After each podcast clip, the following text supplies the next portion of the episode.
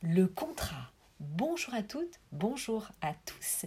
Ici Sophie Vergès, je vous souhaite la bienvenue sur le nouveau podcast Le contrat. Aujourd'hui, eh bien, nous allons voir les différents contrats en droit immobilier, contrats que vous allez signer en tant qu'investisseur ou en tant que futur acquéreur.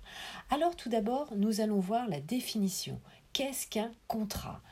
Alors un contrat eh euh, va se définir soit par un acte, soit par un fait juridique. Donc ses origines, il y a évidemment, vous allez voir, des obligations et des devoirs, bien sûr.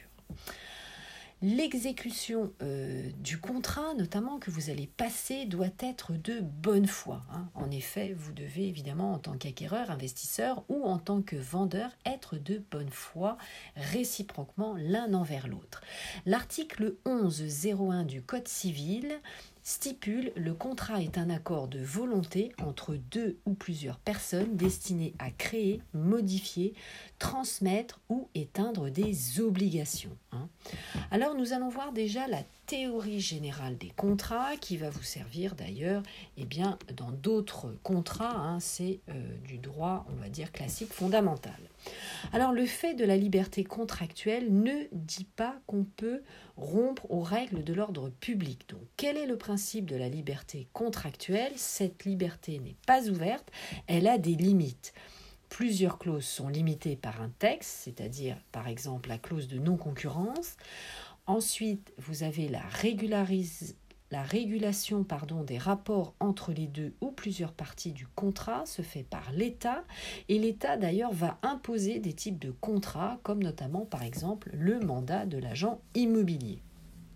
Ensuite, eh bien, il y a le principe de la force obligatoire des contrats. Chaque partie doit exécuter des obligations. Le vendeur a des obligations, mais l'acquéreur, c'est-à-dire vous-même en tant qu'investisseur, eh bien vous avez des obligations. La liberté contractuelle doit être respectée par le juge. Les règles d'un contrat ne peuvent être modifiées par le juge et on va voir donc qu'il existe deux types de contrats. Ce qu'on appelle les contrats nommés, ils doivent être écrits et réglementé par le Code civil ou par les lois, et les contrats innommés qui ne correspondent pas à un régime légal défini. Au cas où un contrat pose un problème, le juge essaie de trouver une possibilité de le comparer à un contrat nommé. Il peut ainsi résoudre ce problème en trouvant le régime juridique correspondant.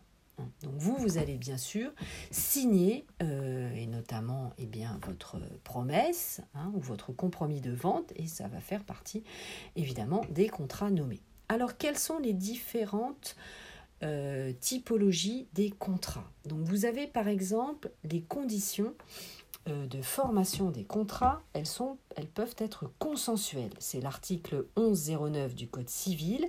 Ça peut être un simple accord écrit ou verbal qui va euh, engager les différentes parties. Ça peut être un contrat solennel ou formel dans lequel, évidemment, un certain formaliste doit être respecté, c'est le contrat de mandat. Lorsqu'un propriétaire va accorder, par exemple, eh bien, un mandat de vente à euh, l'agence immobilière.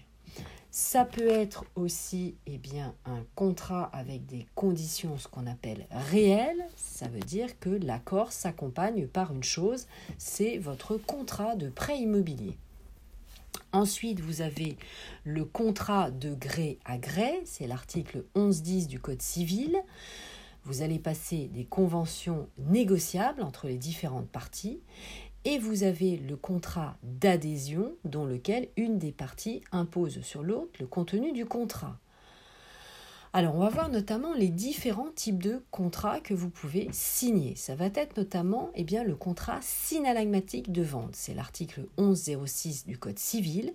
Ça peut être aussi, par exemple, un contrat de bail de location, lorsque vous êtes propriétaire bailleur et que vous allez signer à votre, votre locataire. C'est-à-dire que l'un et l'autre, vous avez des obligations réciproques. Ensuite, vous avez le contrat unilatéral, soit de vente, soit d'achat c'est-à-dire que l'une ou l'autre partie va avoir des engagements différents, justement, et donc il n'y a pas d'engagement réciproque. Ensuite, eh bien, vous allez avoir un contrat à titre onéreux, c'est-à-dire que chacune des parties va recevoir, va recevoir pardon, des avantages. Et vous pouvez évidemment avoir un contrat à titre gratuit, c'est-à-dire qu'une seule des parties va recevoir un avantage. C'est ce qu'on appelle la donation, le contrat de donation. Alors, deux possibilités. Soit l'exécution du contrat va être instantanée, soit le contrat va être successif. Alors, d'autres définitions euh, du contrat, eh bien, euh, vous pouvez avoir un contrat ce que l'on appelle en intuiti personae, c'est-à-dire que ce contrat va prendre fin lorsque les parties disparaissent, mais en réalité, ici, euh, évidemment, dans un contrat en droit immobilier, euh, là, ça ne va pas être le cas, puisque vous, vous allez signer un compromis de vente, une promesse unilatérale de vente ou une promesse unilatérale d'achat, par exemple, ou un pacte de préférence, mais ce n'est pas attaché à la personne. Hein. Laisse-moi vous donner un exemple vous allez, euh, vous, eh bien, euh, comme je vous le disais, plus particulièrement, euh, je vous le recommande, signer par exemple une promesse unilatérale de vente. C'est-à-dire que le vendeur s'engage évidemment à vous vendre le bien immobilier. Hein. Il ne peut pas se rétracter. Hein. Donc ça, c'est très important. Et puis, eh bien, comme vous le savez, aujourd'hui, la plupart des contrats peuvent aussi euh, se signer euh, bah, par voie électronique, hein, puisque vous avez à avoir un eurodatage, euh, notamment chez votre notaire. Voilà, et eh bien écoutez, c'était tout pour ce podcast. Vous savez tout maintenant sur les différents contrats.